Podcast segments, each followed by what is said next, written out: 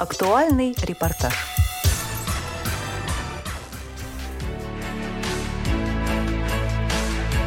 По словам моих родителей, что полтора годика у меня э, был менингоэнцефалит. У меня не срастался череп. Пытались лечить.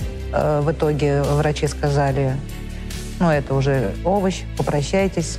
И э, у меня до пятого класса была справка, что э, мне нельзя быстро ходить, мне нужно смотреть в полглаза, мне нужно улыбаться в полсилы, мне нужно разговаривать в полголоса. Также мне нельзя слишком сильно радовать. И когда в определенный момент одна из родителей моего класса узнала об этом, все, естественно, распространилось и на класс, и на школу.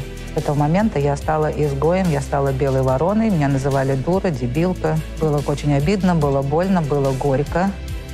Но, опять-таки, благодаря моей бабушке и дедушке, как-то я собралась силами, пошла сама. Я была полненькая девочка. И я таким колобком захотелось. У нас лыжная какая-то была школа а, в подъезде обычного дома, недалеко от леса. Там никакие профессиональные нагрузки, об этом никакой речи быть не может.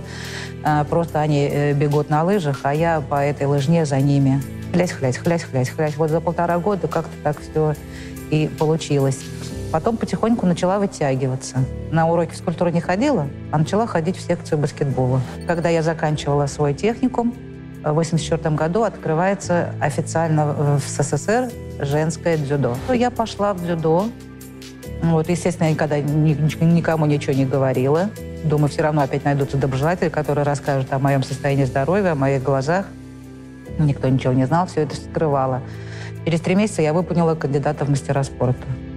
Ну, не знаю, это то же самое, наверное, что Гагарин в космос летал. То есть у меня были такие чувства, ух ты, ничего себе, неужели я еще чего-то в жизни могу достичь? Особенно в спорте, где всегда мне красным прям писали Кальянова и Ирина, и спорт — это несовместимые вещи.